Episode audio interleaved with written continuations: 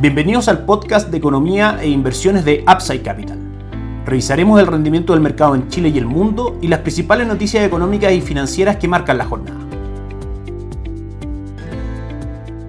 Muy buenos días, ¿cómo están ustedes? Miércoles 23 de agosto de 2023, soy Ramiro Galeano, fundador de Upside Capital. Les doy la bienvenida a otra edición más de mercados en Upside Capital. El dólar ayer cerró en 870, prácticamente sin inversiones durante el día. Hoy día cotiza en 859, cayendo 11 pesos respecto al cierre del día de ayer. El fuerte movimiento a la baja que ha presentado el dólar hoy día tiene que ver en primera instancia con el cobre, que marca un avance hoy día del 1.13%, cotizando en 3,81 dólares por libra de cobre, con un impulso alcista que se mantiene desde el jueves de la semana pasada, que ya lleva una recuperación del 4.63%, luego de una caída en las cotizaciones del cobre de aproximadamente un 10% desde principios de agosto. Esta caída del cobre se ha dado principalmente por malas cifras macroeconómicas entregadas de China, especialmente en cuanto a gasto y capital fijo, índices de producción manufacturera y una serie de otros factores. El upside que está mostrando el cobre en estos momentos finalmente viene a confirmar la esperanza del mercado respecto a que las autoridades chinas inyecten estímulos en su economía, tanto desde el punto de vista monetario como fiscal, que reactiven el dinamismo de la misma y con eso el cobre tiende a buscar precios superiores que gráficamente hablando podrían estar perfectamente alrededor de 3,93 dólares por libra de cobre. Por parte del dólar peso, las caídas que van a favor de los fundamentales de mediano largo plazo, es decir, esperar una recuperación de la economía en China para que el cobre tienda a subir, recuperación en algún minuto del próximo año de las cifras macroeconómicas en Chile más sólidas de las actuales, lo que fortalecería el peso y el comienzo del ciclo de rebaja de tasa por parte de la Reserva Federal de la tasa política monetaria, que finalmente serían caídas del dólar en el mundo. Esos son los factores de mediano largo plazo que son la base de nuestra estrategia respecto a dólar peso, es decir, en el corto plazo con alguna presión menor alcista, pero en el mediano largo plazo con fundamento fuertemente bajista. Decíamos que la cotización del dólar de mantenerse esta fuerza vendedora podría llegar rápidamente a niveles de 844 en primera instancia, haciendo un poco análisis técnico del gráfico del dólar norteamericano en Chile. Las acciones ayer tuvieron un buen día, subiendo un 0.59%, 6.158 puntos fue el cierre de Elipsa. Hoy cotiza subiendo también un 0.58%. En el Chile, en la acción más transada que sube un 1.28%, Sokimich B cae un 0.48% y Sencosud sube un 2.06% el día de hoy. El índice lleva un retorno durante las últimas 52 semanas del 14.95% y durante el año del 17.04%, impulsado principalmente por el optimismo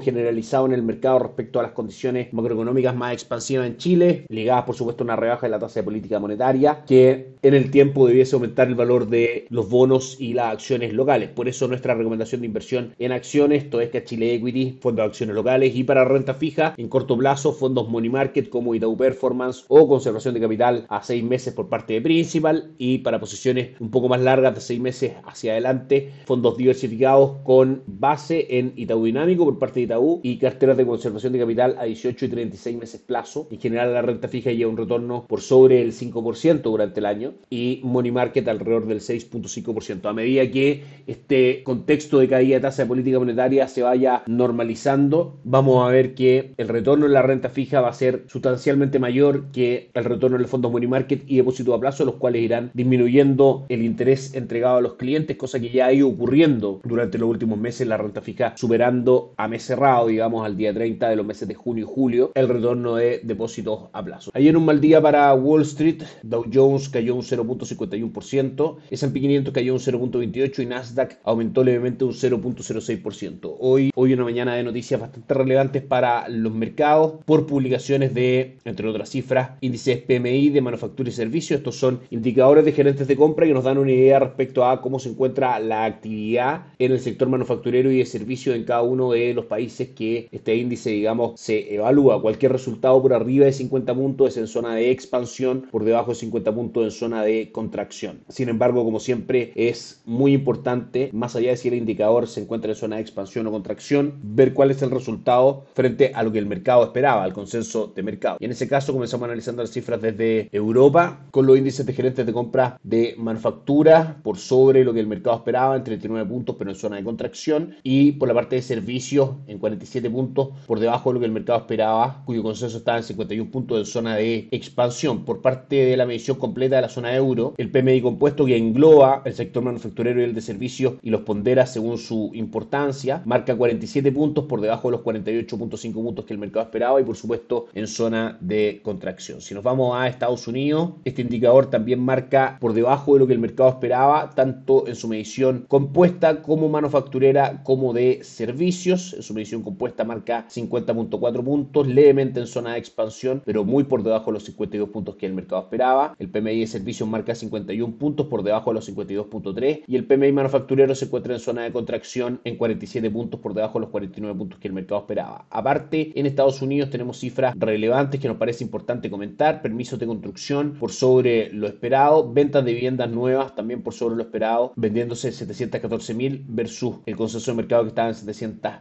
5.000. Finalmente, en términos porcentuales, crece un 4.4% este indicador versus el 0.2% que el mercado esperaba. En general, entonces, mediciones de actividad manufacturera compuesta y de servicios por debajo de lo esperado en Estados Unidos, pero cifras sectoriales, específicamente permisos de construcción y venta de viviendas nuevas, mejor a lo esperado. Recordamos que Estados Unidos forma parte de nuestra estrategia de inversión por varios motivos. En primera instancia, el buen retorno de los índices bursátiles, alrededor del 15%, por ejemplo, S&P 500, durante este año, de demuestran que probablemente lo que venga para esa economía sea ajuste a la baja en su tasa de política monetaria que cree condiciones más expansivas para la economía. Si vemos en general las cifras macroeconómicas de Estados Unidos, nos encontramos con que la economía ha sido bastante fuerte para aguantar el ciclo de alza más fuerte de los últimos 40 años en cuanto a tasa de política monetaria, llevándola del 0.5 al actual 5.5%. No se ha visto una economía fuertemente resentida por eso. Y la inflación y las mediciones de precio en general han tendido a caer, de manera que ya se hace poco sostenible que la Reserva Federal mantenga este proceso de alza de tasa inalterable, que ya ha ido haciendo algunas pausas algunos meses y que probablemente pronto anuncie su fin y por consiguiente el proceso de normalización de tasa de política monetaria que tiene que ver con la caída de la misma. En ese contexto, creemos que se abre un espacio muy atractivo para la renta fija y la renta variable en Estados Unidos a través de nuestras recomendaciones de inversión, plataforma Perchin a través de Itaú con inversiones directamente en el extranjero, en dólares, lo mismo plataforma Allfans a través de Principal y en la plataforma local de fondos también, fondos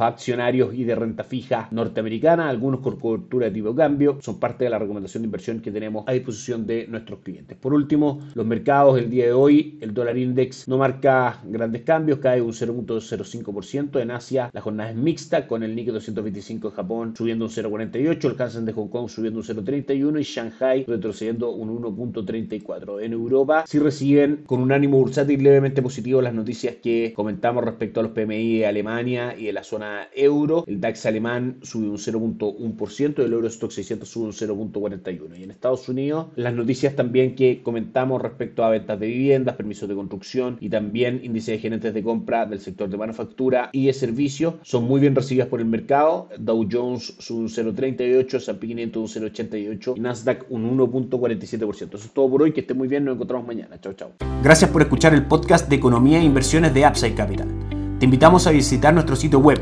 www.upsidecap.cl y contactarnos para brindarte una asesoría objetiva, sin sesgo y con una mirada global para tus inversiones.